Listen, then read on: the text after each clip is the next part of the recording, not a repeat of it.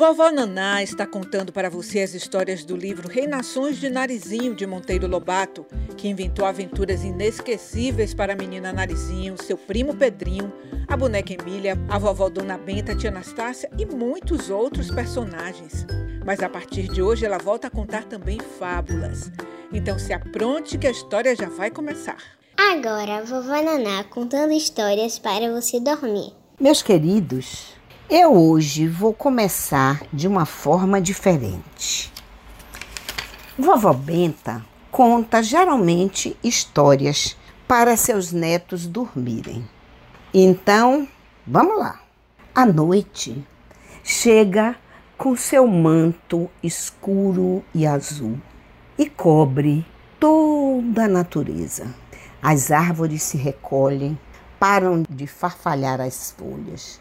Os animais se recolhem, os passarinhos se juntam, as abelhinhas entram nas colmeias, as formiguinhas entram nos formigueiros e toda a natureza vai se aquietando, vai tudo ficando calmo.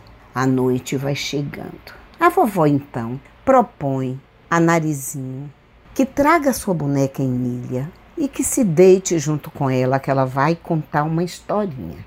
E essa historinha chama-se A Assembleia dos Ratos. Existia uma casa enorme, uma casa velha, cheia de quartos, que tinha sótão, que tinha muitas janelas e muitas portas. E nessa casa Existiam muitos buraquinhos nas paredes onde viviam os ratinhos. De noite, esses ratinhos saíam para passear e subiam na pia da cozinha e comiam o bolo que estava na mesa e pegavam o pão e levavam para o buraco. Aí, os donos da casa resolveram criar um gato, um gato bonito, preto e branco. O nome dele era Faro Fino. E Farofino todas as noites fazia uma ronda na casa e não deixava rato passear. E os ratos começaram a ficar intocados dentro dos seus buracos e começaram a ficar com fome. Não podiam sair que Farofino era muito esperto e pegavam os ratos. Ele vivia miando pelo telhado, subindo pelas paredes, procurando os ratos, perseguindo esses pequenos e pegava todos que encontravam. Quase mortos de fome, sem poder sair para comer, os ratos resolveram então encontrar uma solução.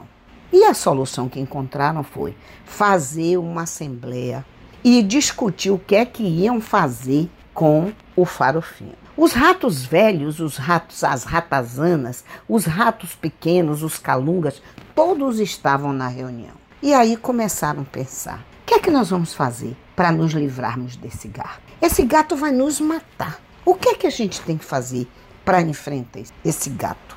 E surgiram mil ideias, mil ideias. E começaram a fazer vários projetos. Até que um velho rato chamado Casmurro, disse assim: Eu tenho uma ideia, uma ideia genial. Nós vamos amarrar no pescoço do gato um guiso que toque ou um sino. Assim, por onde ele correr, por onde ele andar, nós vamos saber que ele está catando cada um de nós. Aí começaram a perguntar assim: mas e aí, como é que a gente vai poder amarrar um guizo ou um sino no pescoço do gato. Aí Dom Casmurro, o velho rato, disse: Muito simples. Vamos esperar Faro Fino dormir. Quando Faro Fino dormir, nós subimos no pescoço de Faro Fino, amarramos o guizo e amarramos o cinto. Aí foi um silêncio geral. Eles se olhavam entre si e começaram a perguntar: como é que nós vamos poder fazer isso? Um ratinho disse: Eu sou pequeno, eu não tenho força para amarrar no pescoço do gato um guiso. Até porque eu não tenho força nem de dar um nó. O outro disse: Eu nem sei dar nó. O terceiro disse: E se nós formos em grupo? Aí todos se apavoraram. Aí é que ele vai acordar e o gato vai nos pegar. E aí, gente, eu quero dizer para vocês: isso aqui que eu contei para vocês é uma fábula. E fábula é uma história que tem um fundo de verdade. Pela história, você vai entender a moral da fábula, que no caso da Assembleia dos Ratos, a moral é falar é fácil, difícil é fazer. E agora, Naizinha, vovó Naná, vai contar o próximo capítulo do livro Reinações de Narizinho. Meus queridos, vocês devem estar lembrados que no capítulo passado, Narizinho botou Emília sentadinha na beira do ribeirão Tia Anastácia fez um anzolzinho e Emília pescou uma traíra, um pequeno peixinho. E tia Anastácia fritou esse peixinho e Narizinho comeu. No capítulo de hoje, nós vamos tratar de um assunto interessante: as formiguinhas ruivas. Se preparem, a história vai começar. Só depois de comer o peixe, é que Narizinho se lembrou da pobre boneca que estava encharcada do banho de rio. A coitada é bem capaz de apanhar uma pneumonia e foi correndo cuidar dela. Tirou a roupinha de Emília, botou a roupinha molhada no sol e a pobre Emília nua em pelo para secar. Ia retirar quando a boneca fez uma cara de choro. Não me deixe aqui sozinha. Por que sua enjoada? Tem medo do leitão vir espiar esses cambitos magros, nus? Espiar não é nada, mas ele é capaz de me comer.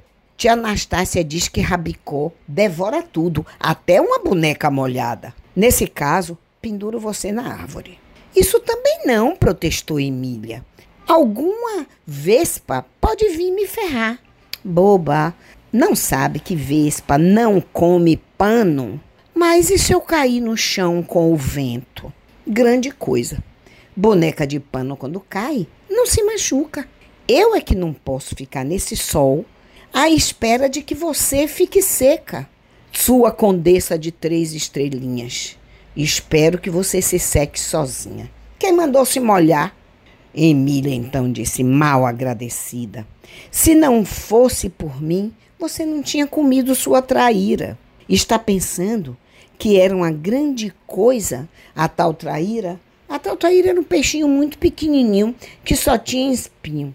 É, mas você comeu. Comeu com espinho e tudo. E até lambeu os beiços. Beiços não, lábios. Beiço quem tem é boi. Comi porque quis, sabe? Não tenho que dar satisfações a ninguém, muito menos a você. Narizinho arrebitou o seu nariz arrebitado. Emburraram ambas. Narizinho, porém, ficou. Lá no íntimo, ela estava, mesmo com receio de deixar sua bonequinha sozinha. Fazia um sol quente, danado, nas árvores. Um ou outro passarinho voava de um canto para o outro, e no chão só havia formiguinhas ruivas. Para matar o tempo, a menina pôs-se a observar o corre-corre delas, esquecendo a briga com a boneca. Já reparou, Emília, como as formiguinhas conversam? Que pena, a gente não entende o que elas dizem. A gente é modo de dizer, replicou Emília, porque eu entendo tudo o que elas dizem. Sério, Emília? Sério sim, Narizinho. Entendo muito bem e, se você ficar aqui comigo, contarei todas as historinhas que elas conversam. Repare, vem vindo aquela de lá e ela está se encontrando com a de cá. Elas vão parar e vão conversar. Dito e feito. As formiguinhas encontravam-se, paravam e começavam a trocar sinais de entendimento. Fiquei na mesma, disse a menina. Pois é, pois eu entendi tudo, declarou a boneca. Encontrou o cadáver do grilinho verde? A que veio de lá perguntou. Não, a que veio de cá respondeu. Pois volte e procure, perto daquela pedra onde mora o besouro manco. Esta formiga que dá ordens deve ser alguma dona de casa lá do formigueiro. Repare seus modos de mandona.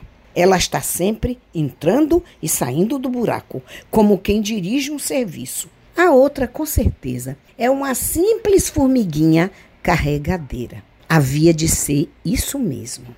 Porque logo depois chegou uma terceira, apressada, corrida, que cochichou com a mandona.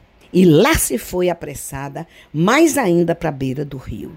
O que é que essa disse? perguntou Narizinho. Disse que havia descoberto uma bela minhoca perto da porteira, mas que precisava de ajuda para poder carregar a minhoca para o formigueiro. Emília, você está me enganando, desconfiou a menina.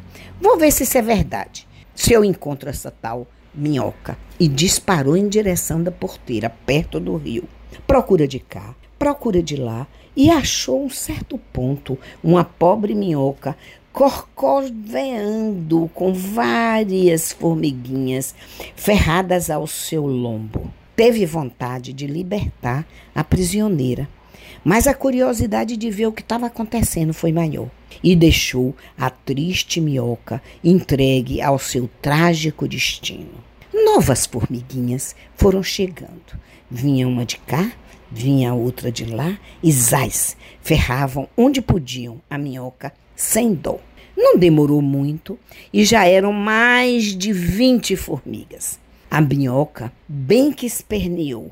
Por fim, exausta, foi ficando mole, foi ficando mole, foi paralisando e morreu, e morreu bem morrida. As formiguinhas então principiaram a arrastá-la para o formigueiro. Que susto! A minhoca era das mais gordas, mais pesadas. Pelo cálculo das formigas, elas pesavam em 7 quilos. Quer dizer, 7 quilos a roubinhas de formiga. E além disso, ia enganchando pelo caminho. Aqui tinha uma pedrinha, ali tinha um galinho, ali tinha uma plantinha. E as formigas faziam um grande esforço para carregá-la. Depois de meia hora, deram com a minhoca na porta do formigueiro. Aí, nova atrapalhação. Jeito de recolhê-la inteira. Nisso aparece aquela formiga mandona, a chefe. Examina o caso e dá ordem para que picassem em vários pedaços. Aquilo foi astrais. Em três tempos fez-se o serviço. E a minhoca ficou toda cortada em pequenos pedaços e foi levada para dentro do formigueiro. Sim, senhora, exclamou a menina depois de terminada a festa. É o que se pode chamar trabalho de formiga. Trabalho de formiga formigueira, trabalhadeira. Bem feito, disse Emília. Quem a mandou ser bilhuda? Se estivesse com as outras lá dentro da terra, que é o lugar das minhocas, nada aconteceria. Só que ela subiu e veio cá para cima olhar o tempo foi o tempo em que o macaco, que mexe em tudo, macaco chumbo, deu-lhe uma patada e a minhoca caiu desfalecida. Ah, era tudo o que as formigas queriam: descobrir uma minhoca desfalecida. Já aí a noite foi chegando. De noite, tudo vai ficando escuro, os olhos da gente vão pesando, e Narizinho e, e Emília, que dormiam juntas na mesma caminha, subiram para a caminha e começaram a rezar para dormir. Amanhã será outro dia. Mas Emília, como é que você entende mesmo linguagem de formiga? Me diga isso antes de dormir, pergunta Narizinho. A boneca refletiu um pedaço, um pouco, e respondeu: Entenda, eu sou de pano. Narizinho deu uma gargalhada. Isso não é resposta de uma senhora inteligente. O meu vestido também é de pano e não entende nada, nem fala nada. A boneca pensou outra vez. Então, é porque eu sou de Marcela, esse matinho cheiroso que encheram minha barriga. Narizinho deu nova risada. Isso também não é resposta. Esse travesseiro meu aqui é de Marcela e não entende nada de formiga. Então, então, engasgou Emília com o dedinho na testa. Sabe, eu não sei. Era a primeira vez que Emília se embaraçava numa resposta. Primeira e última. Nunca houve pergunta que a atrapalhasse. Pois se não sabe, durma, disse a menina virando-se para a parede. Dormiram ambas. Altas horas. Estavam no mais gostoso sono quando bateram. Toque, toque, toque, toque. Quem é? perguntou Narizinho, sentando-se na cama. Sou eu, Rabicó, grunhiu o leitão, abrindo a porta com a ponta do focinho. Está aqui uma senhora ruiva que quer entrar. Pois que entre, ordenou a menina. Rabicó então abriu a porta para dar passagem a uma formiga ruiva, de saiote vermelho e avental de renda. Trazia na cabeça uma salva de prata coberta de guardanapo de papel. O que deseja, senhora? indagou a menina, cheia de curiosidade. Quero entregar à senhora condessa esse presente mandado pela rainha das formigas. Condessa? Repetiu o narizinho, franzindo a, a testa. Que condessa, minha senhora? A condessa de três estrelinhas, explicou a formiga. Hum, fez a menina, lembrando-se de que ela mesma havia dado esse título à boneca. Voltou-se para Emília e deu-lhe uma cotovelada. Acorde, acorde sua pedra. É com a vossa excelência o negócio. A formiga está querendo falar com você, Emília. Emília sentou-se rapidamente na cama. Espreguiçou-se, tonta de sono. E julgando que ainda tivesse a conversa sobre a linguagem das formigas, disse num bocejo: Então, é, porque sou. Não se trata disso, idiota. Está aqui à procura a formiga de uma tal condessa das três estrelinhas. Vamos, acorde de uma vez. Aí Emília acordou de verdade. Viu a formiga com a salva, que é uma bandeja, e estendeu seus braços para receber o presente. Eram lindos crocretes torradinhos. A boneca sorriu de orgulho.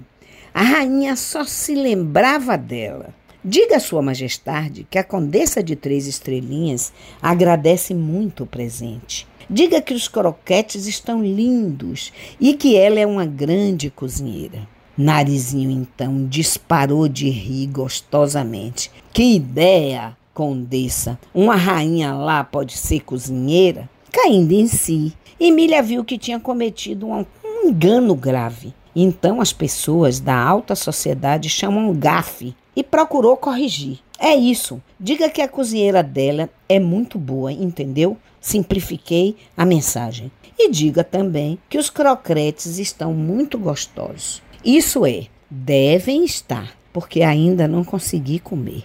A criada, formiga, fez um cumprimento de cabeça antes de retirar-se, mas foi detida por um gesto da menina. Não vá ainda, disse ela, e voltando-se para Emília. Presente, senhora condessa, paga-se com um presente. Mande para a tal rainha uma perna desse pernilongo que queimei com a vela antes de deitar. É verdade, exclamou a boneca. Não me custa nada e ela vai ficar contentíssima. E pôs-se na salva que a formiga trouxe o pezinho pernilongo e mandou de presente para a rainha. Enfeitou com laço de fita, depois embrulhou num papel de seda e pediu entregue à rainha com muito cuidado e com os meus agradecimentos. A Sua Majestade Rainha de Cintura Fina, a humilde criada Condessa de Três Estrelinhas oferece esse humilde presente. Leve esse presente à rainha, sim, e você vai distraí-la pelo caminho. Vá comendo esse mocotó de pernilongo, porque assim você chega mais rápido no buraco do formigueiro. A mensageira agradeceu, retirando-se, muito satisfeita da vida, com a salva na cabeça e o mocotó no ferrão. Emília fechou a porta e veio examinar os croquetes. Cheirou. Hum, estão de, de encher a boca de água. Quer uma provinha, narizinho? A menina torceu o nariz desdenhosamente e disse: Deus me livre. Juro que isso é croquete de minhoca. Percebendo que ela falava assim, a boneca disse: e o que é que tem? Minhoca é muito bom de se comer. E vendo que a boneca mordia os croquetes com o maior exagero do mundo e ainda fazia cara de que estava comendo brigadeiros e manjares do céu. Está bom mesmo? perguntou Narizinho.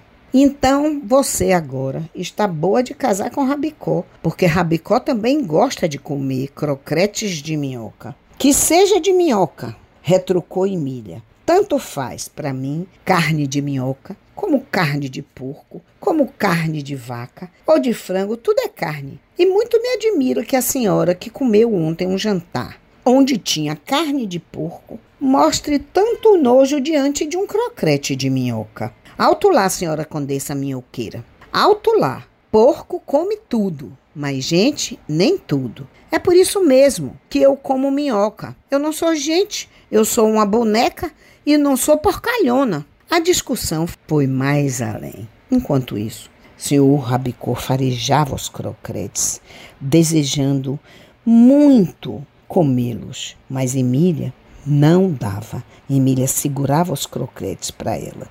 Então Rabicó pediu: Me dê um crocrete, grande Emília.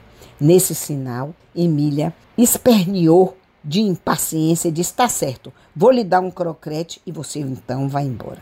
O Rabicó comeu imediatamente a salva toda, não só um crocrete. Afinal, ele era um porco e bem gordinho. Emília se irritou e disse: Eu quero meus crocretes de volta, eu quero meus crocretes, berrava Emília, batendo o pé, num grande desespero. Eu lhe dei apenas um, apenas um. E aí Rabicó disse: Oh, mas é que estavam tão bons que eu não pude deixar de comer, principalmente porque, na sua malcriação, eles caíram aqui embaixo da cama. Emília deu uma busca e logo descobriu que Rabicó havia derrubado a salva e comido todos os crocretes. Emília desceu da cama muito revoltada, pegou um, um, cabo de vassoura e bateu com força nas costas de Rabicó, botando Rabicó para fora do quarto e dizendo: Se antes eu pensava em me casar com você, agora eu desisti. E desistiu do casamento com Rabicó. Vamos ver até quando, né? Porque esse casamento já está prometido. Aqui quem contou essa história foi Naizinha, que agora é vovó Naná e está contando histórias para você dormir. Vamos aguardar o nosso próximo capítulo e escutem a musiquinha que eu dedico a vocês. E chegou a hora de ouvir música. Vovó Naná canta A Minha Velha.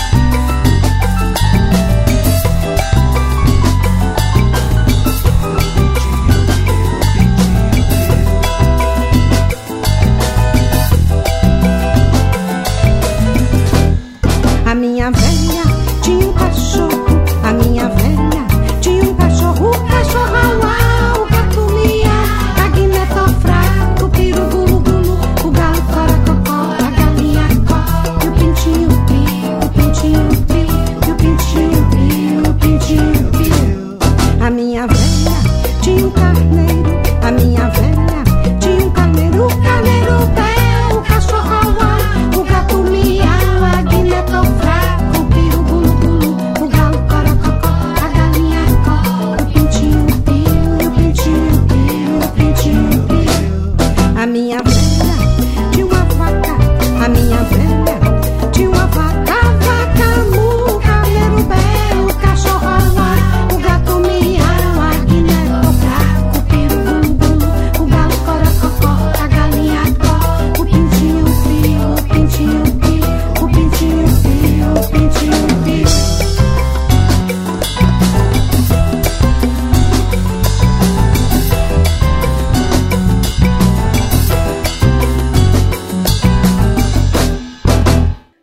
mais sobre o que Vovó Naná faz nos sites cirandandobrasil.com.br e nairzinha.com.br ou então no YouTube no canal Vovó Naná. Já aqui no Spotify você ouve todas as músicas. Durma bem.